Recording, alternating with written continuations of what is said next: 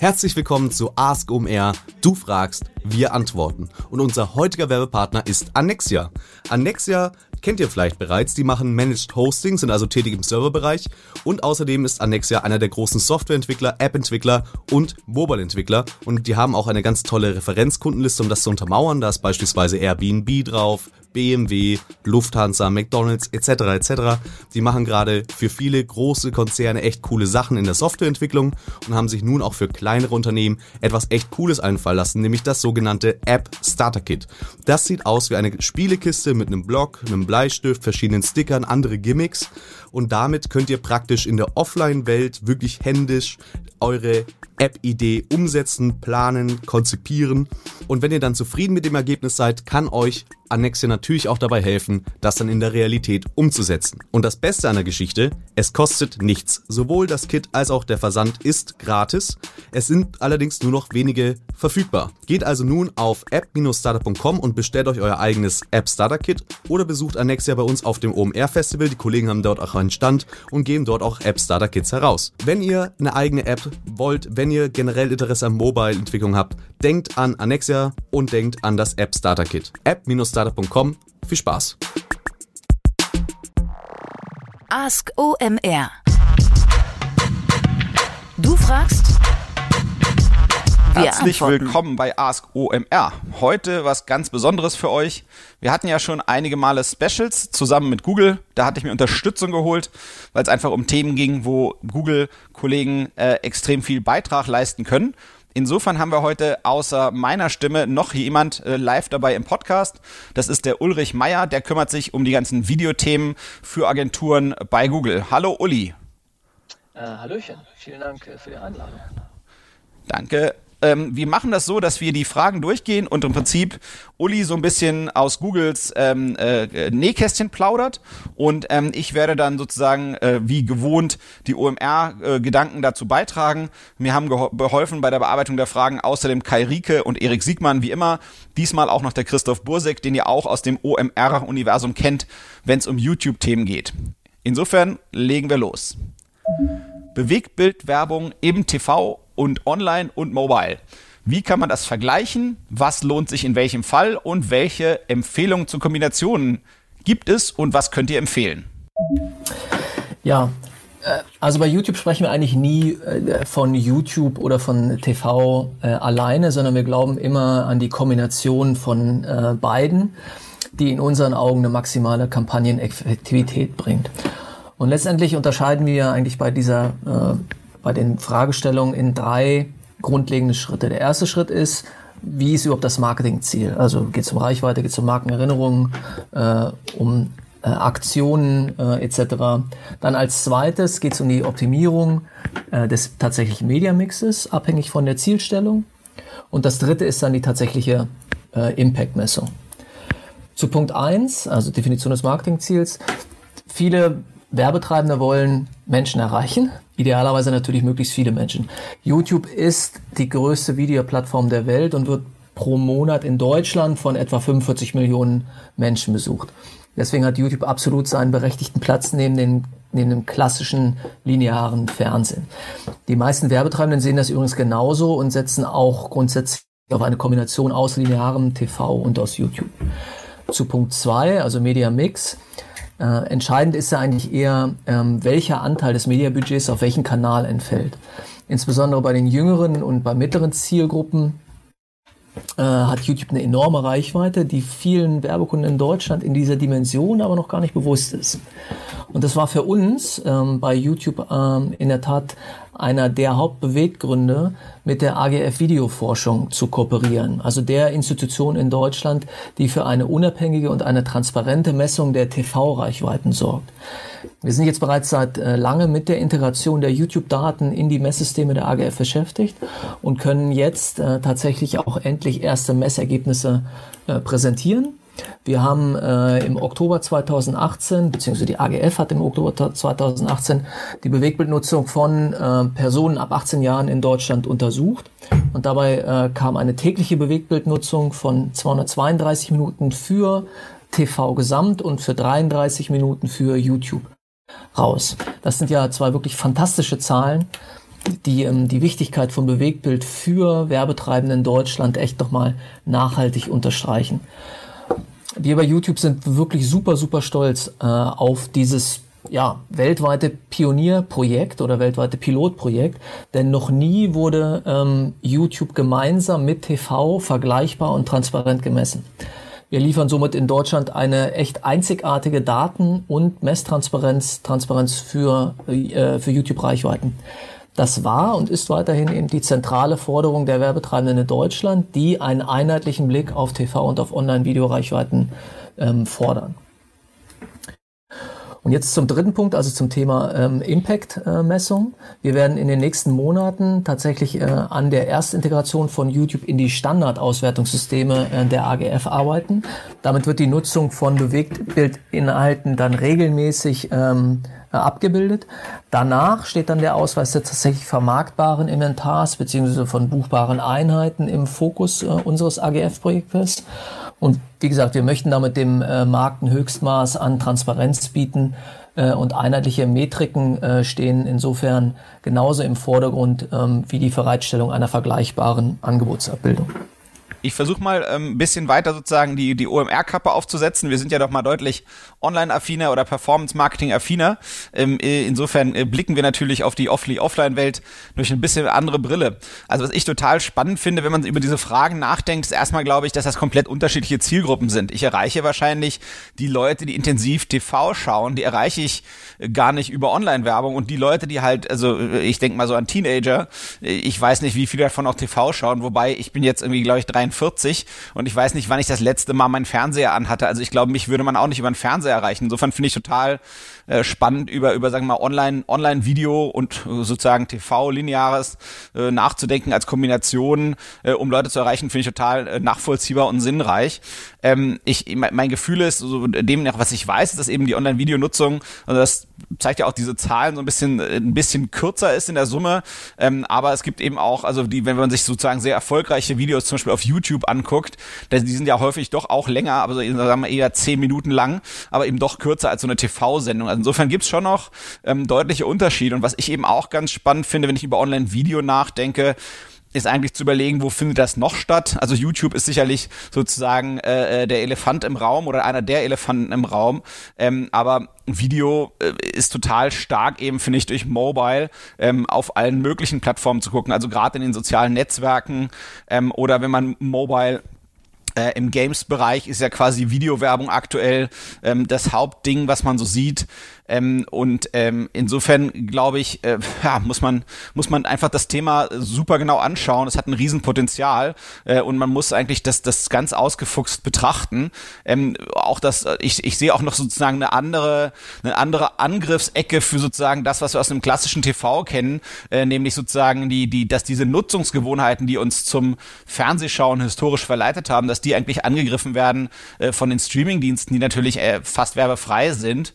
Ähm, und, und was ich eben auch spannend finde, wenn man über das ganze Thema sag mal, Video und äh, Bewegtbild oder Video online oder offline anschaut, ähm, ist eben zu gucken, wie, wie, wie ist eigentlich dieser Zustand, wenn man, äh, sag mal, diese Online-Videos in Anspruch nimmt oder eben die Fernseh schaut. Also Fernsehen ist für mich ja oft so, äh, so, so wie ich es mir vorstelle, das hat natürlich, wahrscheinlich hat ja jeder andere Sehgewohnheiten, aber es ist ja nicht selten so, dass man eben sagt, okay, ich gucke mir halt vielleicht irgendwas ganz bewusst an und danach verfalle ich ins Seppen. Und mein Gefühl ist eben, wenn man eben über Online-Video nachschaut, also gerade auf so einer Desktop- oder, oder Tablet-Anwendung, dass man da eben ja, äh, deutlich mehr nochmal, sag mal, hin und her, sag mal, so aktiver äh, äh hinterher ist als beim TV.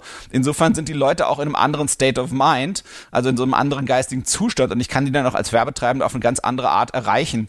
Und dann finde ich wiederum, was, was noch wieder anders ist, ist, wo einem einfach auch sehr viel ähm, Video über den Weg läuft, ist, wenn man bei Facebook oder LinkedIn oder Twitter, wenn man sich sozusagen sozialer Medien bedient, ähm, die, die, haben natürlich auch verstanden, dass Online-Video ein unheimlich starkes, ähm, sagen wir mal, Kundenbindungsmöglichkeit ist und eben auch etwas, worüber man extrem erfolgreich Werbung machen kann. Das heißt, man sieht das da eben auch immer häufiger im Stream und man muss mal überlegen, da ist sozusagen ja die Fläche, auf der das Video abgespielt wird, noch mal viel kleiner Und dann gibt's meiner Meinung nach noch so eine andere Welle, die da kommt. Äh, das ist hier diese Instagram TV und Facebook Watch Ecke, die da kommt. Also, also fast eigentlich nur noch äh, mobile, äh, äh hochkant. Und äh, da ist eben auch nicht so ganz klar, wie, wie das ist.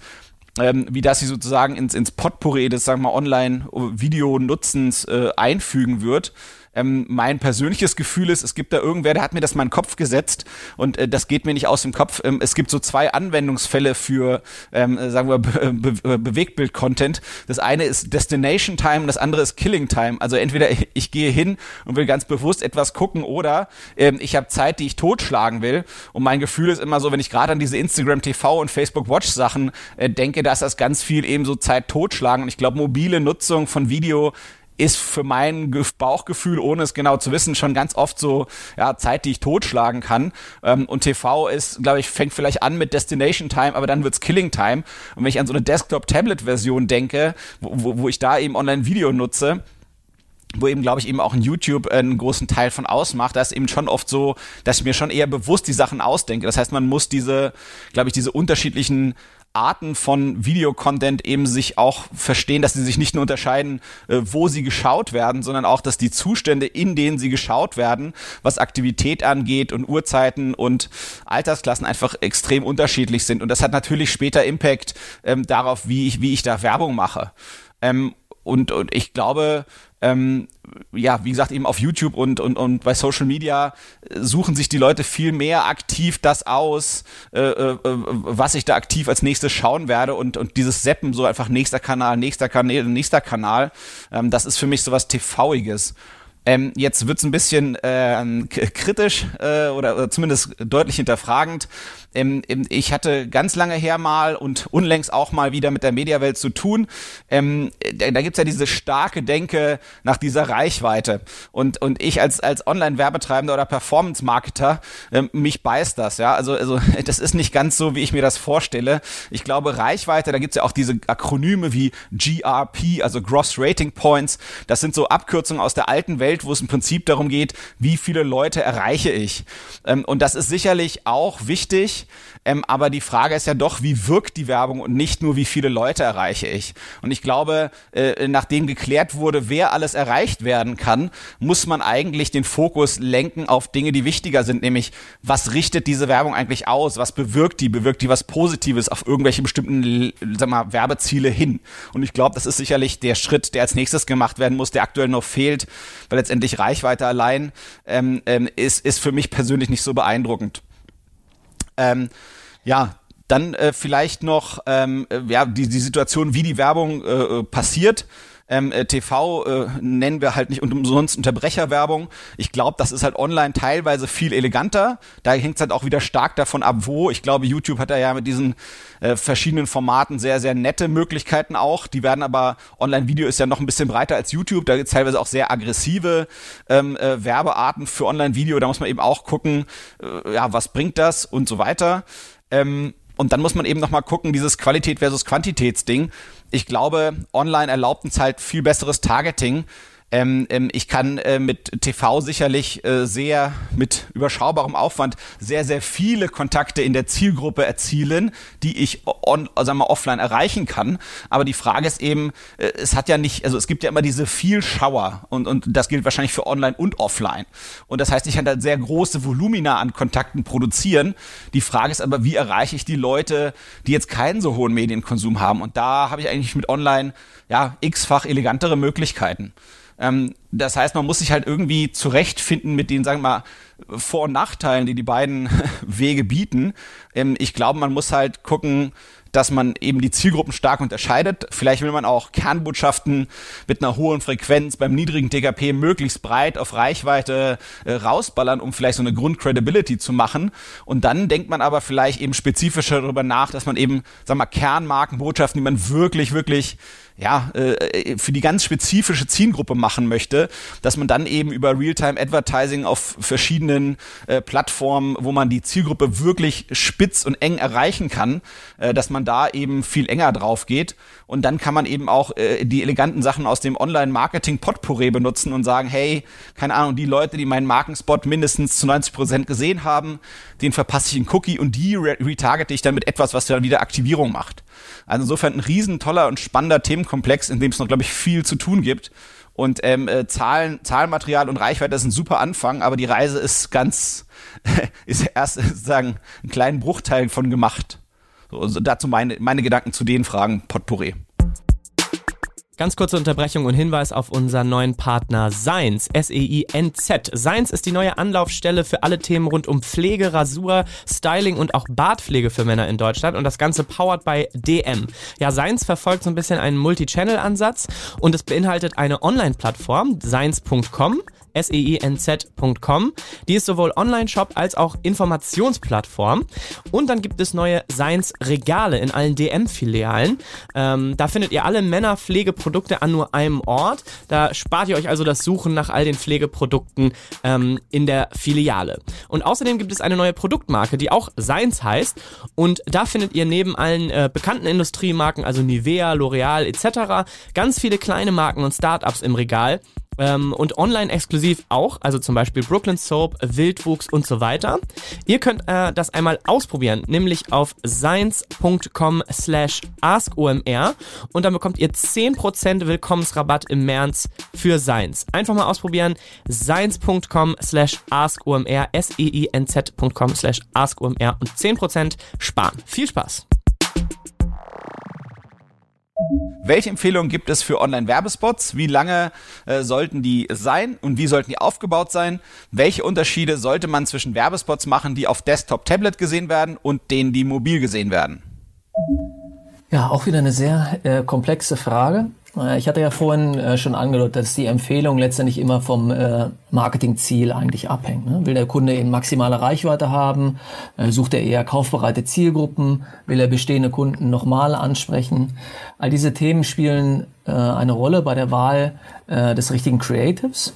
Ähm, es gibt also nicht nur den einen richtigen Werbespot mit dem idealen Storyboard und der idealen Sekundenlänge für YouTube oder bei YouTube. Ähm, wir haben eigentlich drei wichtige Punkte, die auf jeden Fall äh, beachtet werden sollten. Diese drei Punkte sind äh, einerseits die Spotlänge, zweitens dann quasi die Dramaturgie und drittens äh, das Endgerät, auf dem letztendlich die Nutzung ähm, stattfindet. Äh, zu Punkt eins der Spotlänge. Also die gute Nachricht ist mal grundsätzlich, dass wir Werbeproduktlösungen für ähm, äh, für alle Spotlängen oder für die verschiedensten Marketingziele anbieten können. Wir haben das 6 Sekunden Bumper Ad, äh, mit dem ich äh, kostengünstig meine Reichweite äh, optimieren kann, äh, bis hin äh, zu dem Werbespot, der quasi eine unbegrenzte Länge hat, mit dem ich meine Zuschauer tief in meine Markenwelt eindringen lassen kann und meine Marke emotional aufbau, aufladen kann. Ähm, wir haben eine Menge Tests äh, in dieser äh, in Richtung Sekundenlänge gemacht oder Länge des Creatives gemacht und wir wissen, ähm, dass kurze Spots beziehungsweise diese sogenannten Bumper Ads super für äh, Upper Funnel Metriken wie äh, Recall und Awareness äh, funktionieren und auch sechs Sekunden dafür vollkommen ausreichend sind. Das Idealszenario ist natürlich dieser Made for YouTube Spot, der Werbespot also, der alle Besonderheiten der Plattform und die Sehgewohnheiten der YouTube-Nutzer ähm, äh, berücksichtigt. Wenn wir ein Beispiel dazu nehmen, dann ist es, kommen wir eigentlich auf den äh, zweiten Punkt, nämlich das Thema Dramaturgie. Ähm, für eine YouTube-Kampagne ist es ja wichtig, dass ein ähm, äh, Werbetreibender sich ähm, vor der Produktion des Werbespots im Klaren ist, ob der Werbespot jetzt bei YouTube als überspringbarer oder als nicht überspringbarer Spot eingesetzt wird. Bei einem überspringbaren Werbespot sollte das Storytelling idealerweise nicht dem klassischen TV-Werbespot-Spannungsbogen folgen, also Spannungsaufbau, Höhepunkt, Auflösung. Ja? Heutzutage entscheiden wir Menschen ja viel, viel schneller, ob wir unsere extrem kostbare Aufmerksamkeit auf einem Video belassen oder ob sich das nicht lohnt.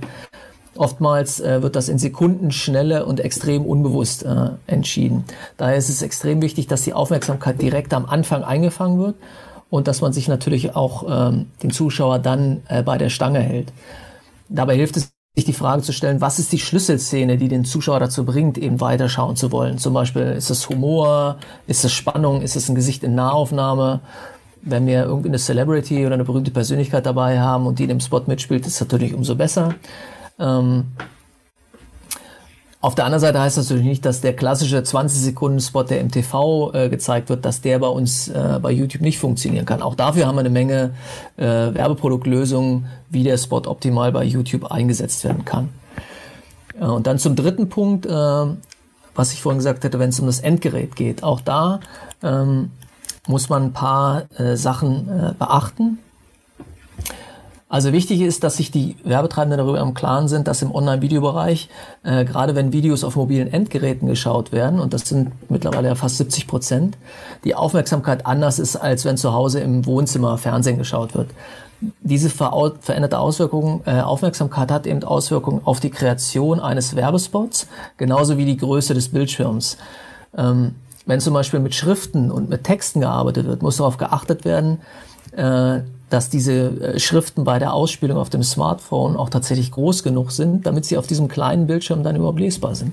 Wir empfehlen übrigens jedem Kunden, der bei der äh, Endabnahme mit der äh, Kreativagentur äh, den finalen Spot äh, präsentiert bekommt, sich diesen finalen Spot einfach mal auf dem Smartphone äh, anzusehen. Sind dann all diese Themen berücksichtigt, dann ist der Spot echt made for, for YouTube und die Effektivität gegenüber dem normalen Spot ist äh, maximiert.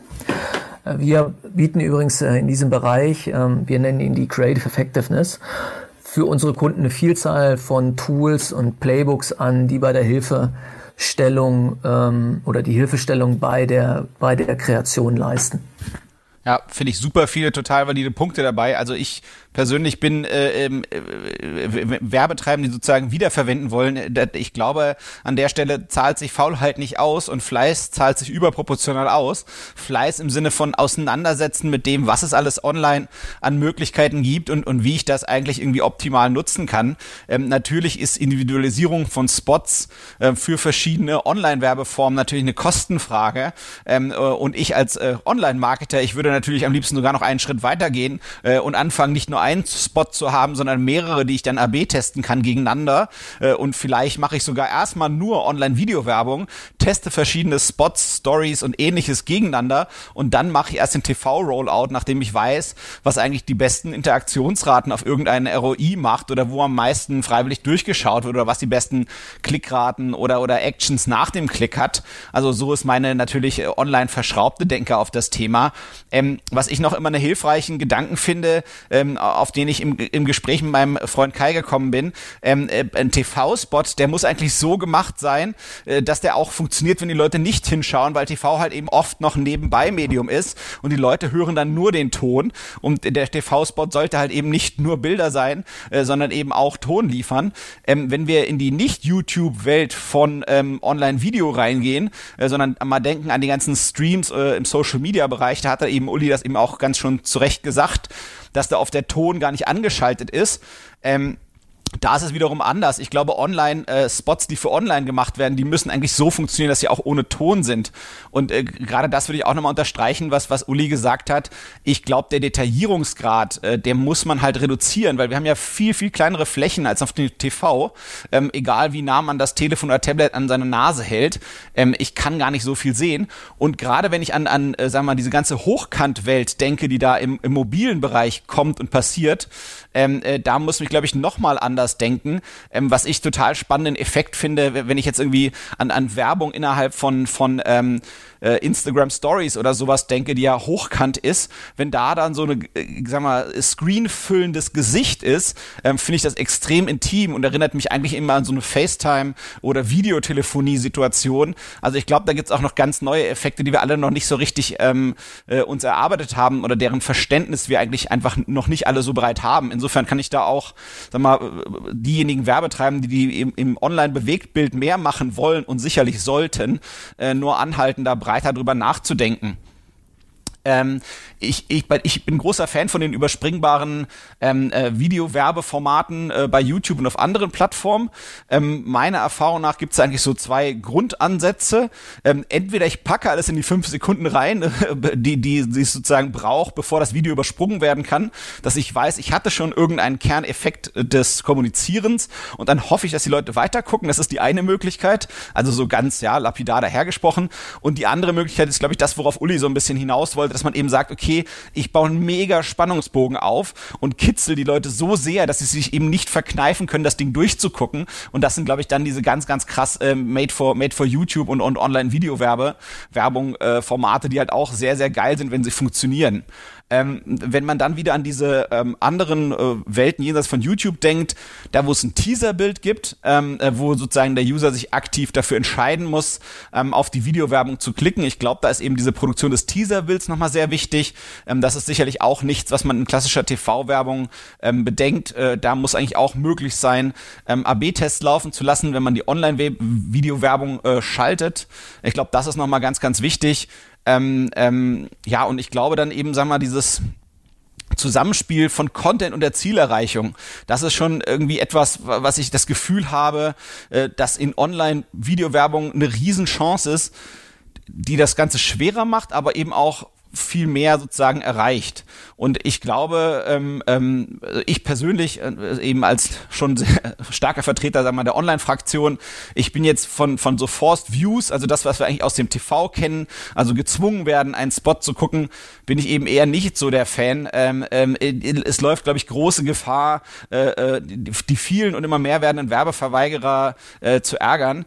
Ähm, ich glaube, da, da würde ich eben gucken, ob das wirklich das, der richtige Weg für mich ist, ob habe ich da wirklich, sagen wir mal, äh, Online-Videowerbung richtig verstanden, wenn das der einzige Weg ist, den ich kenne, oder mache ich mir es da vielleicht zu einfach, ähm, weil ich das kopiere, was ich offline mache.